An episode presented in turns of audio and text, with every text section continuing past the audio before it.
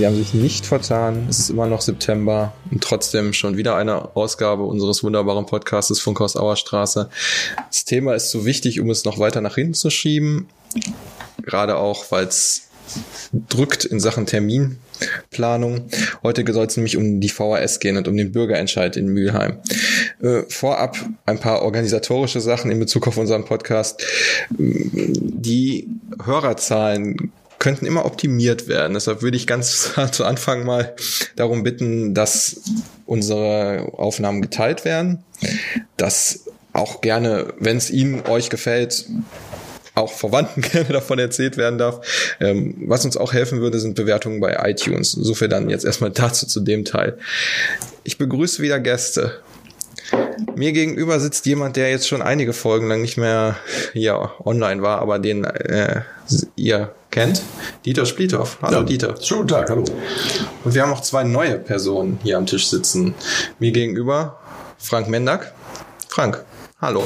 Hallo, grüß dich. Und Alexander Böhm. Hallo. Frank Mendak, unser Stadtkämmerer, Alex Böhm, unser finanzpolitischer Sprecher. Ich hatte schon gesagt, es geht um die VHS. Wir haben am 6. Oktober, wenn man das später hört, 2019, äh, ein Bürgerentscheid anstehen. Um die, äh, geht um die Frage, was passiert mit dem Gebäude in der Müger? Bleibt es, bleibt es nicht? Ganz grob zusammengefasst, die genaue ja. Fragestellung habe ich jetzt nicht im, im Kopf. Dieter, was ist denn der Hintergrund? Was ist überhaupt passiert? Ja, passiert ist vor jetzt ziemlich genau zwei Jahren, dass äh, bei entsprechenden Brandschutzbegehungen in dem Gebäude deutlich wurde, dass der Brandschutz dort nicht mehr gewährleistet werden konnte. Und da da nun mal sehr viel Personal und äh, Menschen einfach äh, täglich drin sind, sah sich dann die Verwaltung gezwungen, nachdem auch alle Fachleute damit beteiligt wurden, das Gebäude unmittelbar zu schließen, weil die Sicherheit für die Menschen nicht gewährleistet werden konnte. Und da waren wir natürlich auch als Politik an der Stelle dafür, weil niemand das Risiko eingehen möchte, dass irgendjemand zu Schaden kommt. Aber das bedeutet ja jetzt nicht, dass wir in Mülheim momentan keine Volkshochschule haben. So ist das. Wir haben ja, die Verwaltung hat ja sehr schnell Ausweichstandorte gefunden und letztendlich dann äh, dafür gesorgt, dass an der Aktienstraße ein Gebäude angemietet werden konnte, das entsprechend auch technisch und äh, baulich ertüchtigt wurde, dass da jetzt Erwachsenenbildung möglich ist. Und genau das ist das, was wir ja auch alle wollen. Der Betrieb einer Volkshochschule war und ist gesichert. Frank, wie siehst du die Situation?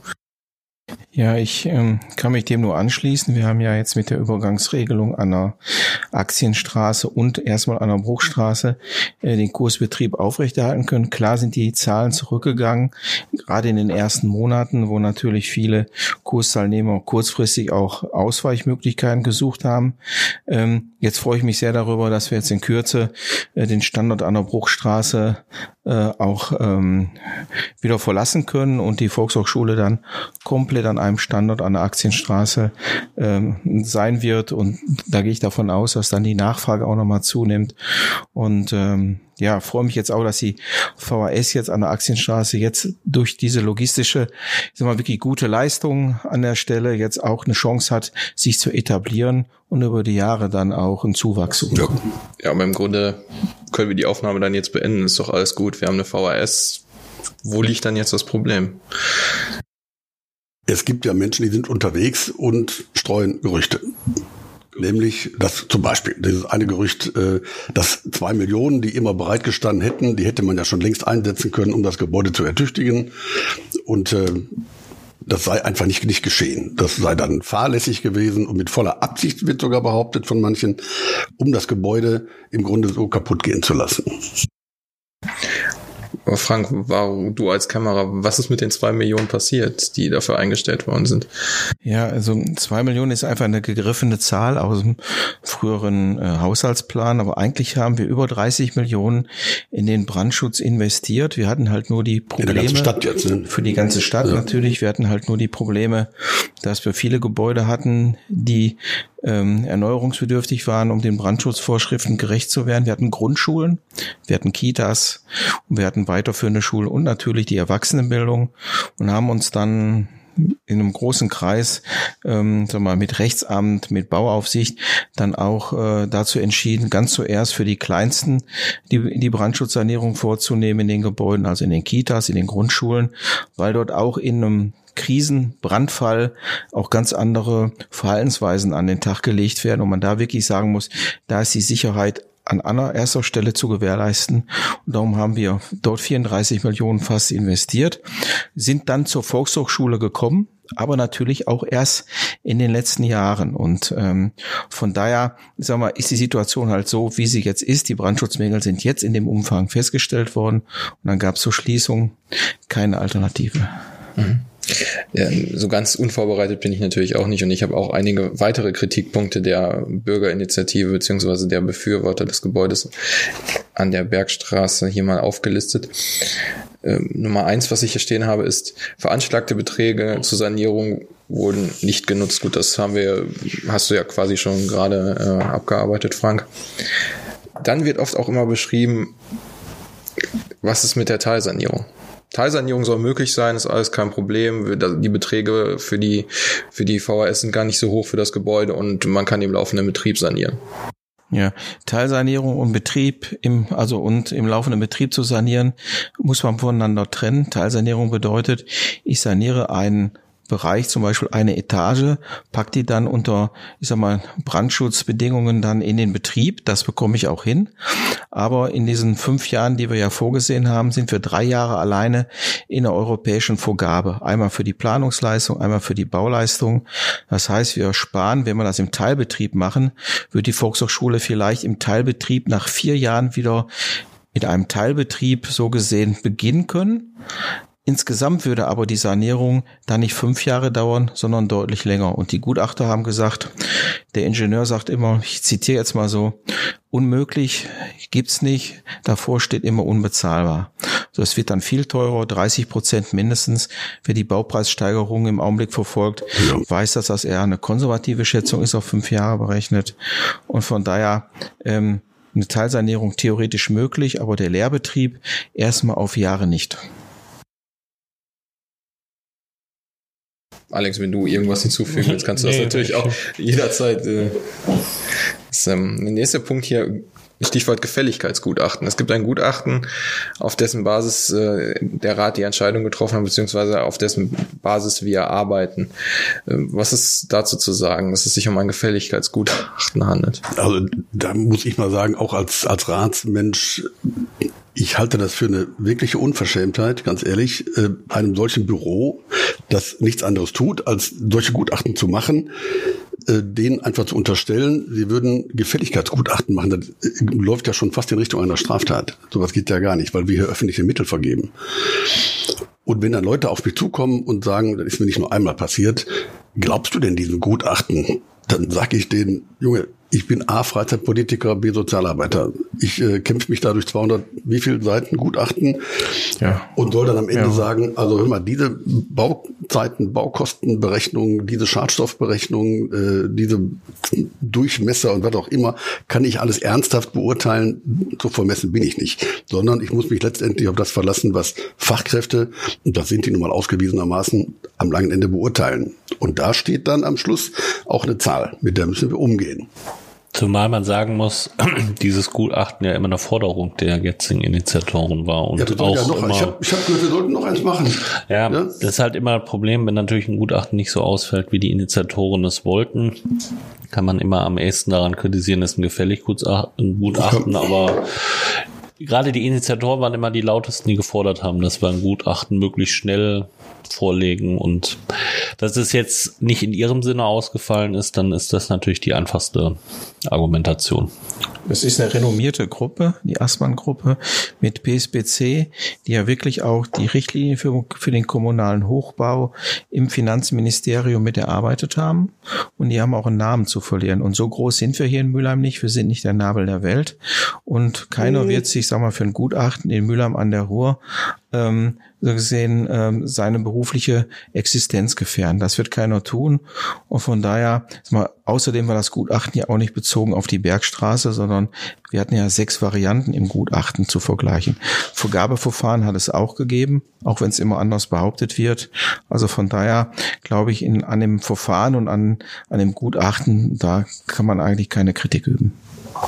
Nun gibt es seitens der Bürgerinitiative auch immer wieder den Vorwurf, man hätte angeboten, dass der Architekt der Volkshochschule Herr Teich hm, selber ein Gutachten finanziert und sich auch selber nochmal sein, sein eigenes Gebäude, was er entworfen hat, anschaut.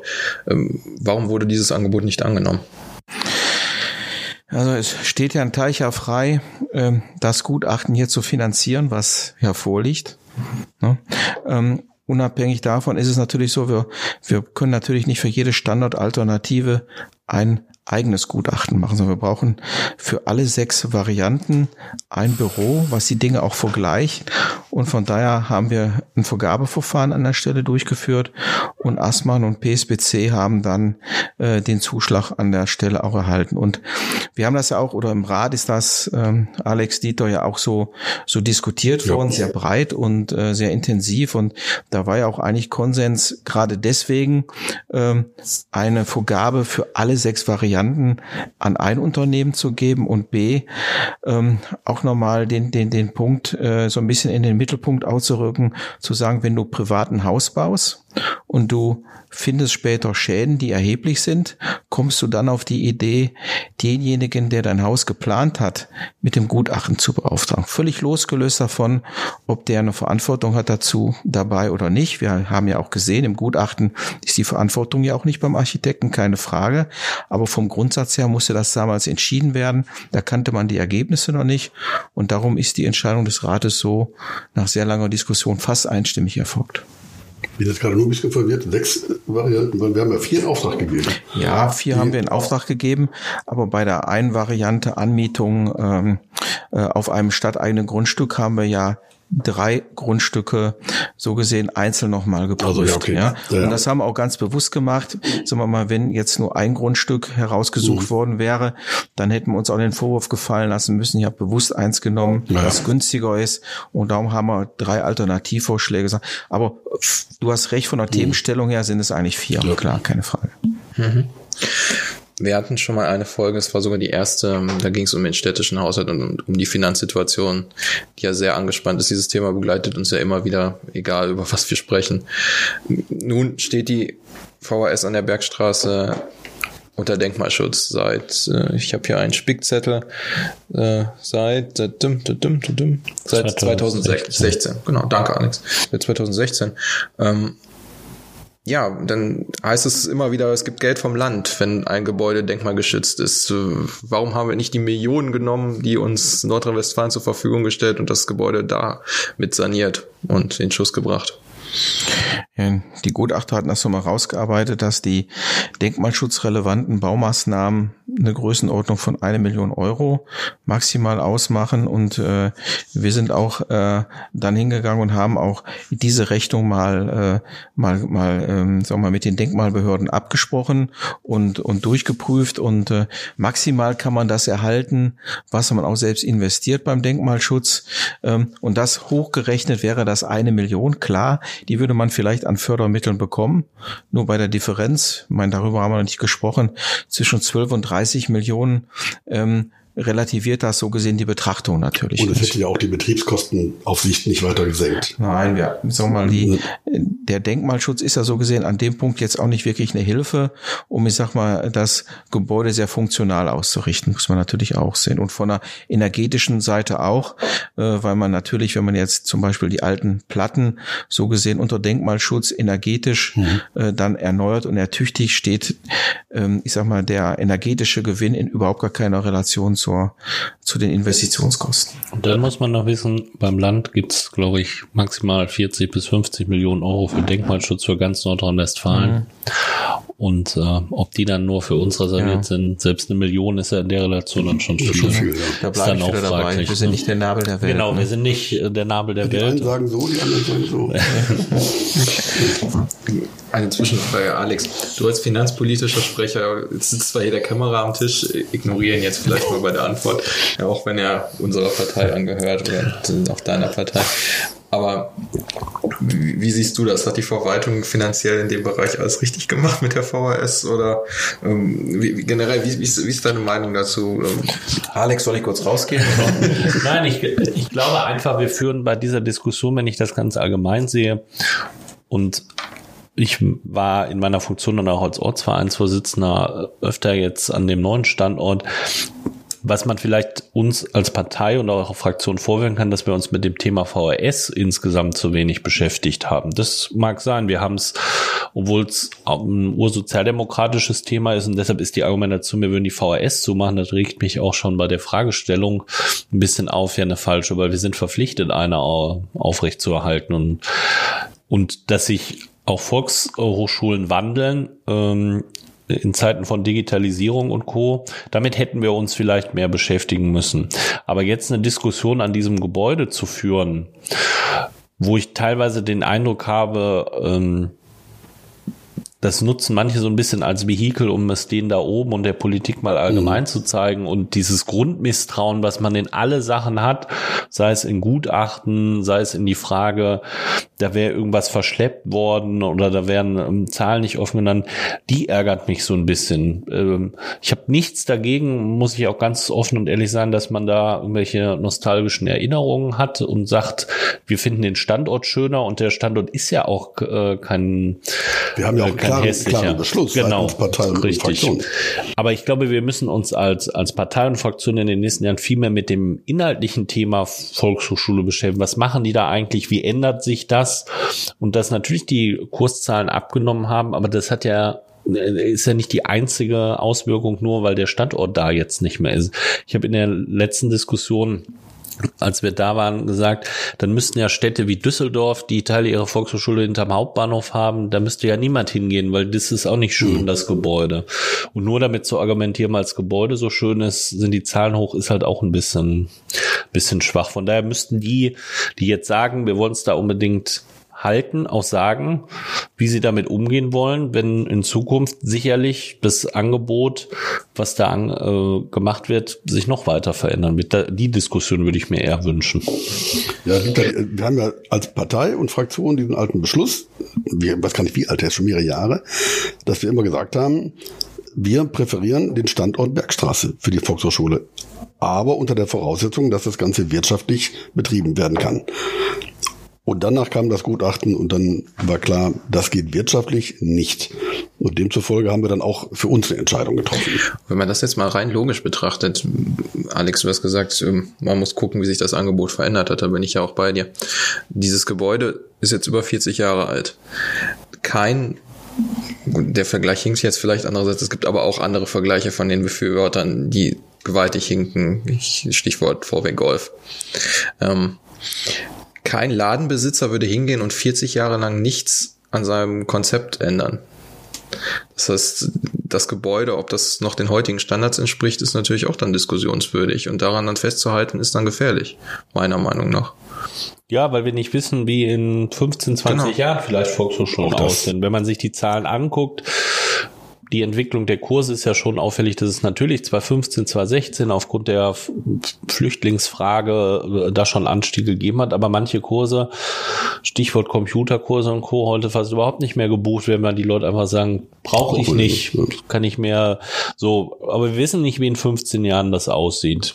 Und deshalb äh, jetzt da so, so krampfhaft dran festzuhalten, ist dann teuer zu sanieren, dass überhaupt was möglich ist. Und dann vielleicht in 15 Jahren festzustellen, pff, es ist zwar sehr schön hier und auch nett, aber wir brauchen diese Größen gar nicht. Ähm, die halte ich immer für ein bisschen gefährlich. Und deshalb kann ich die Kritik an dem neuen Standort, natürlich war der alte objektiv, unsubjektiv, lag er schöner. Aber für mich muss auch eine Volkshochschule erstmal funktional sein. Und ich kann jetzt manche Kritikpunkte, wenn ich die dann höre, die da an der neuen Volkshochschule geäußert werden, ja, also die halte ich dann für so weit hergezogen, dass man irgendwas finden muss. Also wenn ich was finden will, finde ich immer was. Also ihr habt ja schon auch viel Verständnis dafür zu sagen, der Bau Bergstraße hat natürlich auch einen Charakter, wo man sich begegnen kann. Und das war ja auch das Anliegen, glaube ich, in den 70er Jahren, als man das Gebäude konzipiert hat, dass das Begegnungscharakter auch hat und da Bildung stattfindet in diesem wunderbaren Atrium, das es da gibt. Da konnte man Veranstaltungen machen. Das hatte ja auch schon seinen Reiz. Aus heutiger Sicht muss man aber auch sagen, ja, das ist nice to have. An der Stelle sind wir als Stadt nicht mehr, sondern wir müssen die Basis äh, organisieren und das ist die Bildung für Erwachsene, die wir an der Aktienstraße organisieren. Mhm. Frank, ähm, von welchen Größenunterschieden sprechen wir also ganz, ganz grob im Vergleich Bergstraße zu dem angemieteten Gebäude an der Aktienstraße. Ja, also Größenunterschied 3000 Quadratmeter rund an Aktienstraße zu 6000 Quadratmetern ähm, an der Bergstraße. Äh, nach dem Raumprogramm und dem Raumbedarf, ähm, den wir ja auch sagen wir, für eine andere Variante mal Sparkassenakademie so weiter berechnet haben, äh, sind rund 3000 Quadratmeter für die Kurse und Erwachsenenbildung ausreichend. Ähm, die besondere Breite, die wir an der Bergstraße haben, diese Flure, die Aula und äh, die breiten Wege überall, ähm, die sind natürlich in einem, in einem Betrieb, der einer modernen Bildungsstätte näher kommt, natürlich nicht mal so vorhanden. Und darum, ich sag mal, überrascht eigentlich das Ergebnis des Gutachtens auch nicht, weil einfach äh, die doppelte Baumasse irgendwie bearbeitet werden muss. Stichwort Sparkassenakademie, das ist jetzt auch schon einige Jahre her, dass sich Mühlern für den Standort beworben hat, äh, der auch genau da, wo das VHS-Gebäude an der Bergstraße steht, äh, in Betracht gezogen wurde, der Bau. Jetzt kommt wieder das Argument, weil sich Leute daran erinnern, wir wollen die VHS nur loswerden an der Stelle, um das Gebäude dann teuer an äh, Warte zu verkaufen und auf dem Grundstück dann wahlweise Hotel, teures bauen. Je nachdem, wer gerade das sagt, zu errichten. Was sagst du dazu? Also die, die Schließung war damals aus Brandschutzgründen unausweichlich und ich glaube, der Stadtrat hat jetzt noch mal vor kurzem, kurz vor der Sommerpause den Beschluss gefasst, zu sagen, wir legen uns ja fest, es bleibt in der öffentlichen Nutzung und wir schließen auch eine private Nutzung aus.